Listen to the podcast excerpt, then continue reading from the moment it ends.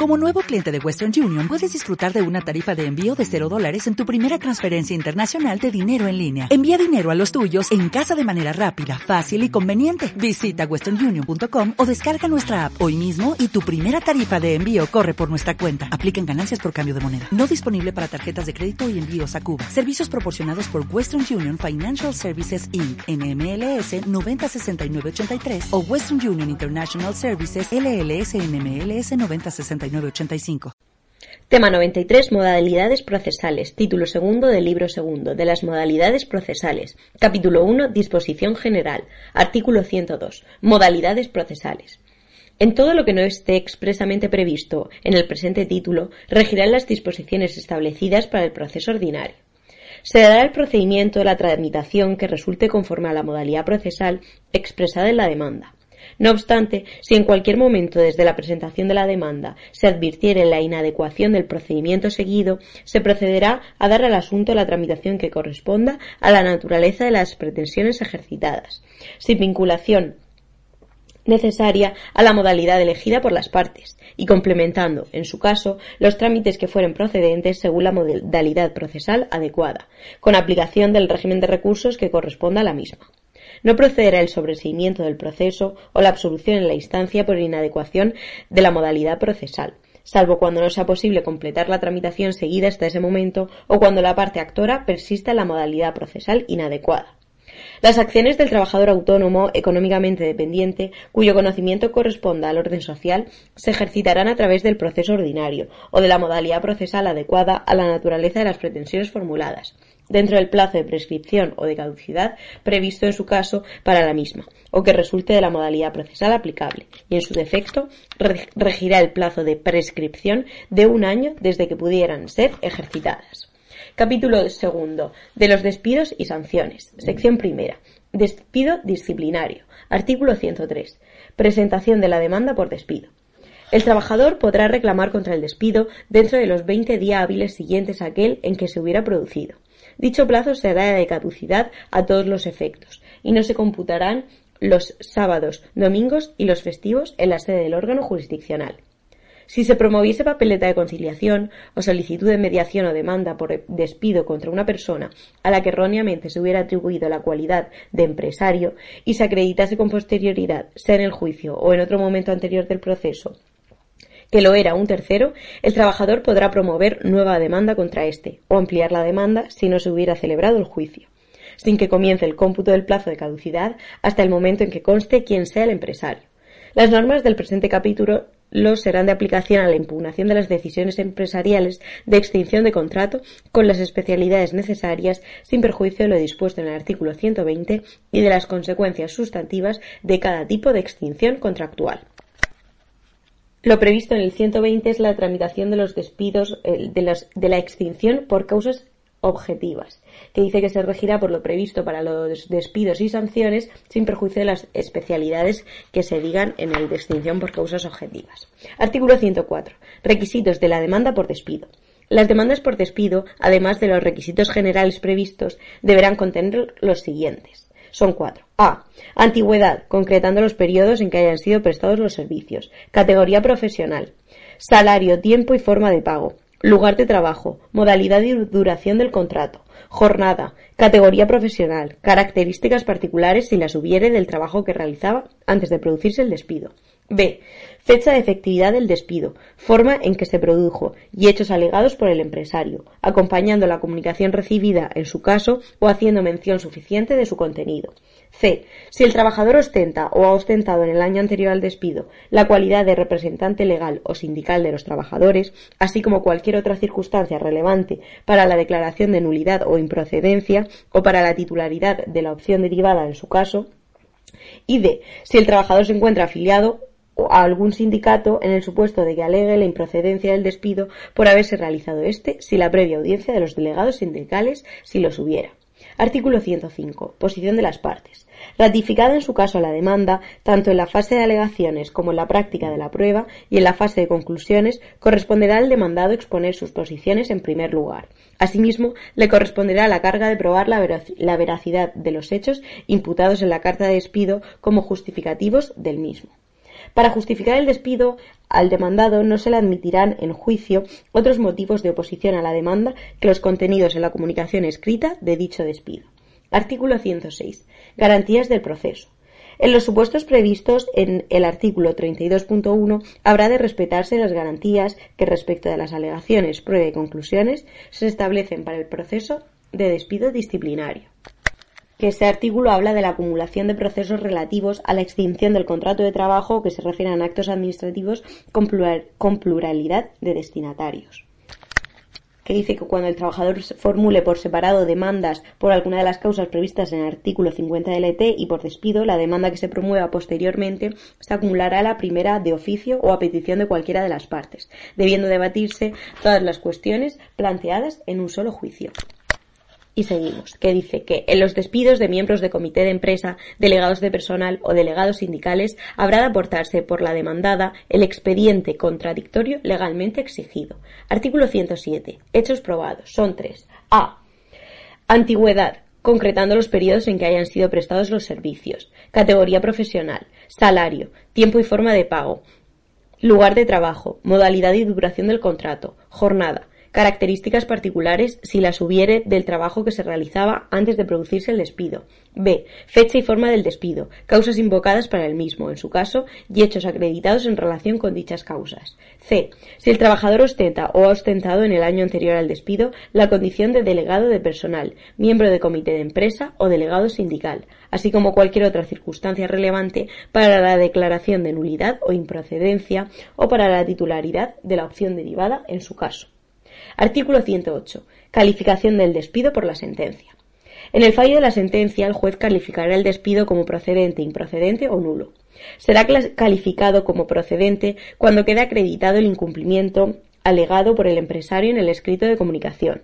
En caso contrario, o en el supuesto en que se hubieran incumplido los requisitos de forma establecidos en el número 1 del artículo 55 del ET, será calificado como improcedente en caso de improcedencia del despido por no apreciarse que los hechos acreditados hubieran revestido gravedad suficiente, pero constituyeran infracción de menor entidad, según las normas alegadas por las partes, el juez podrá autorizar la imposición de una sanción adecuada a la gravedad de la falta, de no haber prescrito la de mayor gravedad antes de la imposición empresarial de la sanción de despido sanción que el empresario podrá imponer en el plazo de caducidad de los diez días siguientes a la firmeza de la sentencia, previa readmisión del trabajador y siempre que ésta se haya efectuado en debida forma. La decisión empresarial será revisable a instancia del trabajador, en el plazo igualmente de caducidad de los 20 días siguientes a su notificación, a través del incidente de ejecución de la sentencia de despido, conforme al artículo 238 que habla de las cuestiones incidentales que cuando se promuevan en ejecución se sustanciarán citando de comparecencia en el plazo de cinco días a las partes, que podrán alegar y probar en cuanto a su derecho convenga, concluyendo por auto, en su caso por decreto, que habla de dictarse en el plazo de tres días. El, el auto resolutorio del incidente, de ser impugnable en suplicación o casación, atendiendo el carácter de las cuestiones, deberá expresar los hechos que exime probados. Seguimos. Será nulo el despido que tenga como móvil alguna de las causas de discriminación prevista en la Constitución y en la ley, o se produzca con violación de derechos fundamentales y libertades públicas del trabajador. Será también nulo el despido en los siguientes supuestos.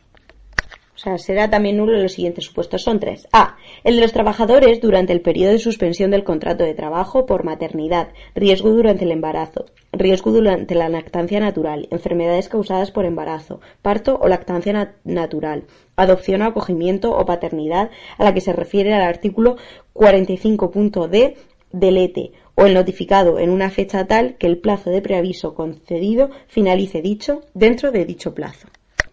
El artículo 45 regula las causas y los efectos de la suspensión y en la letra D habla de nacimiento, adopción, guarda con fines de adopción o acogimiento de conformidad con el Código Civil o las leyes de las comunidades autónomas que lo regulen, siempre que su duración no sea inferior a un año de menores de 6 años o de menores de edad mayores de 6 años con discapacidad o que por sus circunstancias y experiencias profesionales o por provenir del extranjero tengan especiales dificultades de inserción social y familiar, debidamente acreditadas por los servicios sociales competentes. Y pasamos al siguiente, al B, que habla de el de las trabajadoras embarazadas desde la fecha de inicio del embarazo hasta el comienzo del periodo de suspensión a que se refiere la letra A y de los el de los trabajadores que hayan solicitado uno de los permisos a que se refiere el artículo 37.44 bis y 5 del ETE o estén disfrutando de ellos, o hayan solicitado o estén disfrutando la excedencia prevista en el 46.3 y el de las trabajadoras víctimas de violencia de género por el ejercicio de los derechos de reducción o reordenación de su tiempo de trabajo, de movilidad geográfica, de cambio de centro de trabajo o de suspensión de la relación laboral en los términos y condiciones reconocidos en el Estatuto de los Trabajadores. El artículo 37 habla del descanso semanal, fiestas y permisos. Pues bien, el apartado 4 dice eh, los supuestos de nacimiento, adopción, guarda con fines de adopción o acogimiento, de acuerdo con el artículo 45.1d, las personas trabajadoras tendrán derecho a una hora de ausencia del trabajo, que podrán dividir en dos fracciones, para el cuidado del lactante, hasta que éste cumpla nueve meses.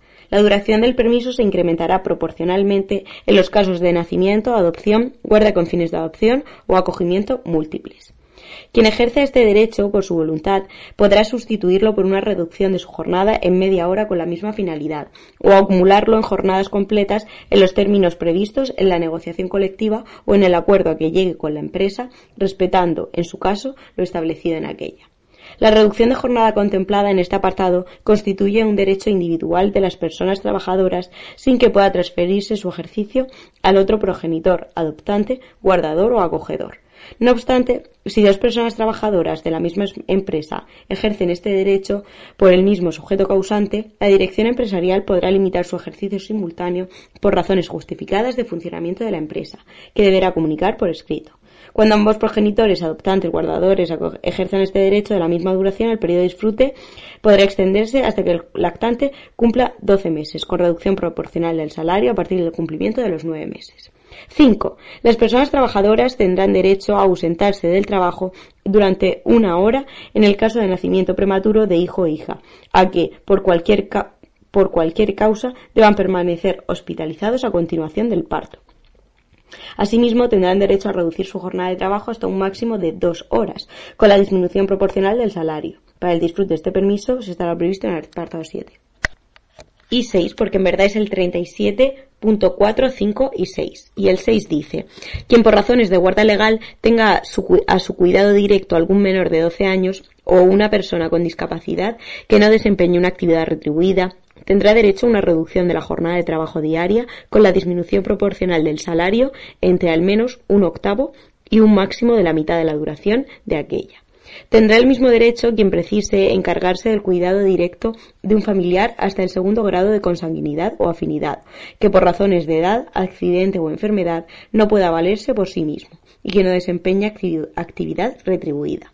El progenitor, adoptante, guardador con fines de adopción o acogedor permanente tendrá derecho a una reducción de la jornada de trabajo con la disminución proporcional del salario de al menos la mitad de la duración de aquella para el cuidado durante, durante la hospitalización y tratamiento continuado eh, del menor a su cargo afectado por cáncer, o por cualquier otra enfermedad grave que implique un ingreso hospitalario de larga duración y requiera la necesidad de su cuidado directo, continuo permanente, acreditado con informe del Servicio Público de Salud u órgano administrativo sanitario de la comunidad autónoma correspondiente, y como máximo hasta que el menor cumpla 18 años. Por convenio colectivo se podrá establecer las condiciones y supuestos en los que esta reducción de jornada se podrá acumular en jornadas completas.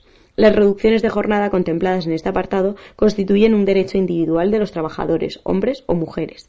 No obstante, si dos o más trabajadores de la misma empresa generasen este derecho por el mismo sujeto causante, el empresario podrá limitar su ejercicio simultáneo por razones justificadas de funcionamiento de la empresa.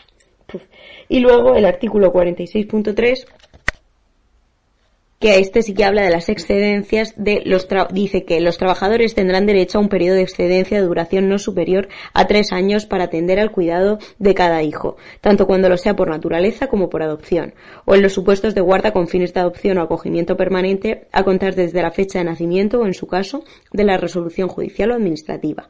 También tendrán derecho a un periodo de excedencia de duración no superior a dos años, salvo que se establezca una duración mayor por negociación colectiva. Los trabajadores, para atender al cuidado de un familiar hasta el segundo grado de consanguinidad o afinidad que por razones de edad, accidente, enfermedad o discapacidad no pueda valerse por sí mismo y no desempeña actividad retribuida. La excedencia contemplada en el presente apartado, cuyo periodo de duración podrá de forma fraccionada, constituye un derecho individual de los trabajadores, hombres o mujeres. No obstante, si dos o más trabajadores de la misma empresa generales en este derecho, por el mismo sujeto causante, el empresario podrá limitar su ejercicio simultáneo por razones justificadas de funcionamiento de la empresa. Cuando un nuevo sujeto causante diera derecho a un nuevo periodo de excedencia, el inicio de la misma dará fin al que en su caso se viniera disfrutando. El periodo en, el que el trabajador permanezca en situación de excedencia conforme a lo establecido en este artículo será computable a efectos de antigüedad y el trabajador tendrá derecho a la asistencia a cursos de formación profesional a cuya participación deberá ser convocado por el empresario, especialmente con ocasión de su reincorporación.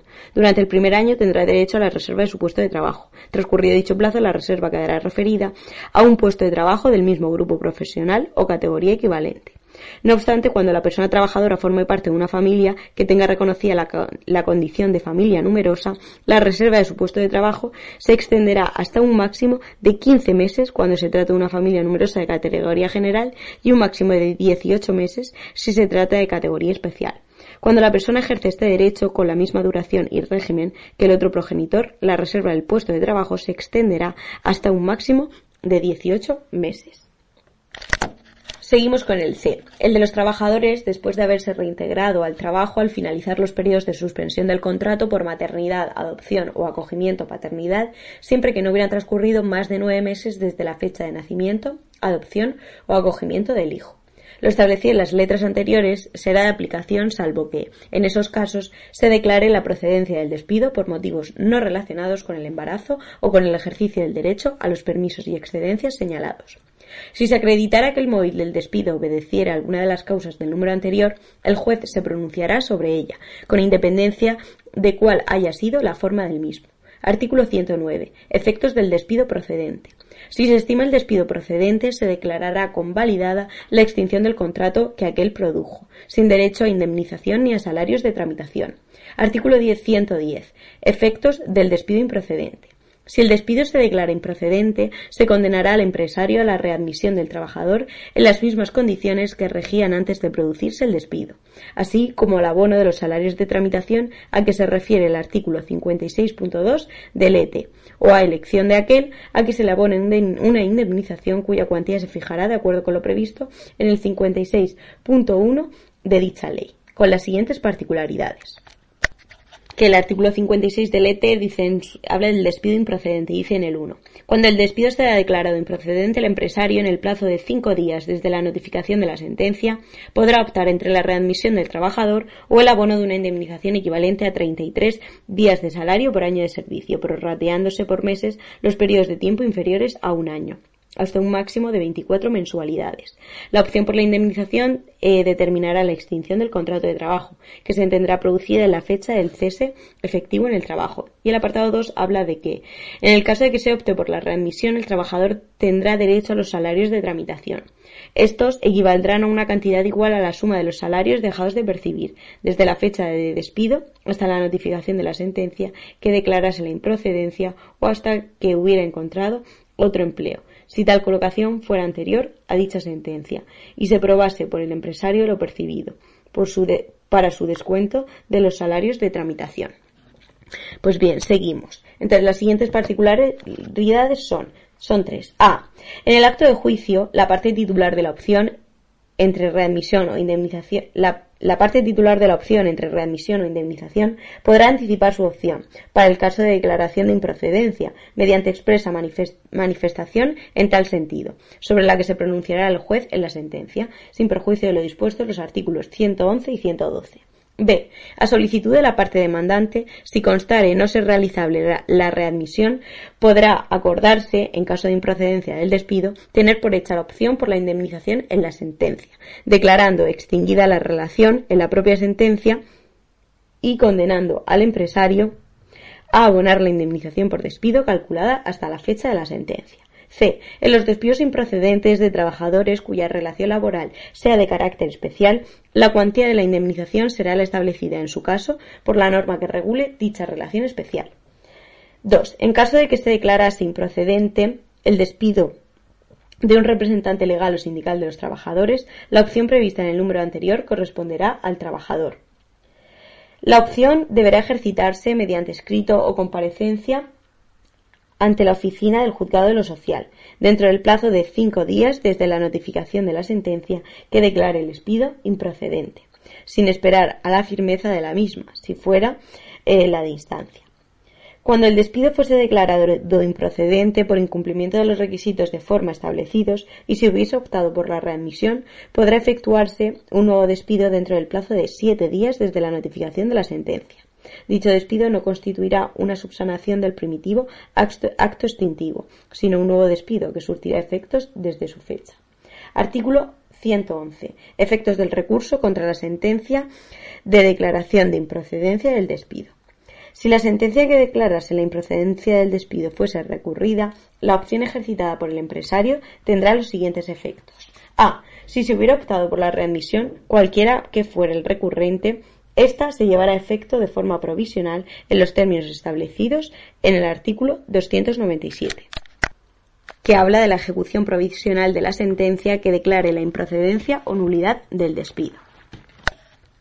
B. Cuando la opción del empresario hubiera sido por la indemnización, tanto en el supuesto de que el, recurso fuera interpuesto por éste como por el trabajador, no procederá la readmisión mientras penda el recurso, si bien durante la tramitación del recurso el trabajador se considerará en situación legal de desempleo involuntario, según lo dispuesto en, el texto refundido de la Ley General de la Seguridad Social artículo 267, eh, que habla de la situación legal de desempleo.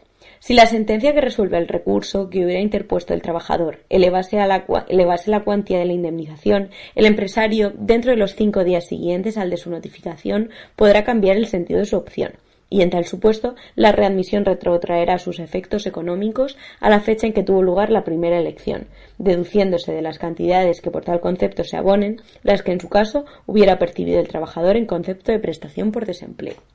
La citada cantidad, así como en la correspondiente a la aportación empresarial a la seguridad social por, dicho trabajador, habrá de ser ingresada por el empresario en la entidad gestora. A los efectos del, del, reconocimiento de un futuro derecho a la protección por desempleo, el periodo al que se refiere el párrafo anterior se considerará de ocupación cotizada. Cualquiera que sea el sentido de la opción ejercitada, ésta se tendrá por no hecha si el, si el Tribunal Superior, al resolver el recurso, declarase nulo el despido. Cuando se confirme la sentencia recurrida, el sentido de la opción no podrá ser alterado. Artículo 112. Efectos del recurso contra la sentencia de declaración de improcedencia del despido de un representante legal o sindical de los trabajadores. Cuando la sentencia que declarase la improcedencia del despido de un representante legal o sindical de los trabajadores fuese recurrida, la opción ejercitada por dichos representantes tendrá las siguientes consecuencias. 2. A. Cuando el trabajador hubiese optado por la readmisión, cualquiera que sea la parte que recursa, recurra, habrá de estarse a lo dispuesto en el artículo 297 que como hemos dicho antes es ejecución provisional de la sentencia que declare la improcedencia o nulidad del despido. B. De haberse optado por la indemnización, tanto si recurre el trabajador como el empresario, no procederá la readmisión ni el abono de salarios mientras esté pendiente el recurso. Si bien, durante la sustanciación del recurso, el trabajador se considerará en situación legal de desempleo involuntario. Si la sentencia que resuelva el recurso interpuesto por el empresario disminuyera la cuantía de la indemnización, el trabajador, dentro de los cinco días siguientes al de su notificación, podrá cambiar el sentido de su opción y, en tal caso, la readmisión retrotraerá a sus efectos económicos a la fecha en que tuvo lugar la primera elección, deduciéndose de las cantidades que por tal concepto se abonen las que en su caso hubiera percibido el trabajador en concepto de prestación por desempleo. La citada cantidad, así como la correspondiente a la aportación empresarial a la seguridad social por dicho trabajador, habrá de ser ingresada por el empresario en la entidad gestora. A efectos del reconocimiento de un futuro derecho a la protección por desempleo, el periodo al que se refiere el párrafo anterior se considerará de ocupación cotizada. Cualquiera que sea el sentido de la opción ejercitada, ésta se tendrá por no hecha si el Tribunal Superior, al resolver el recurso, declarase nulo el despido. Cuando se confirme la sentencia recurrida, el sentido de la opción no podrá ser alterado. Artículo 113. Efectos de la declaración de nulidad del despido. Si el despido fuera declarado nulo, se considerará a la inmediata readmisión del trabajador con abono de los salarios dejados de percibir. La sentencia será ejecutada de forma provisional en los términos establecidos en el artículo 297, tanto si fuera recurrida por el empresario como si lo fuera por el trabajador.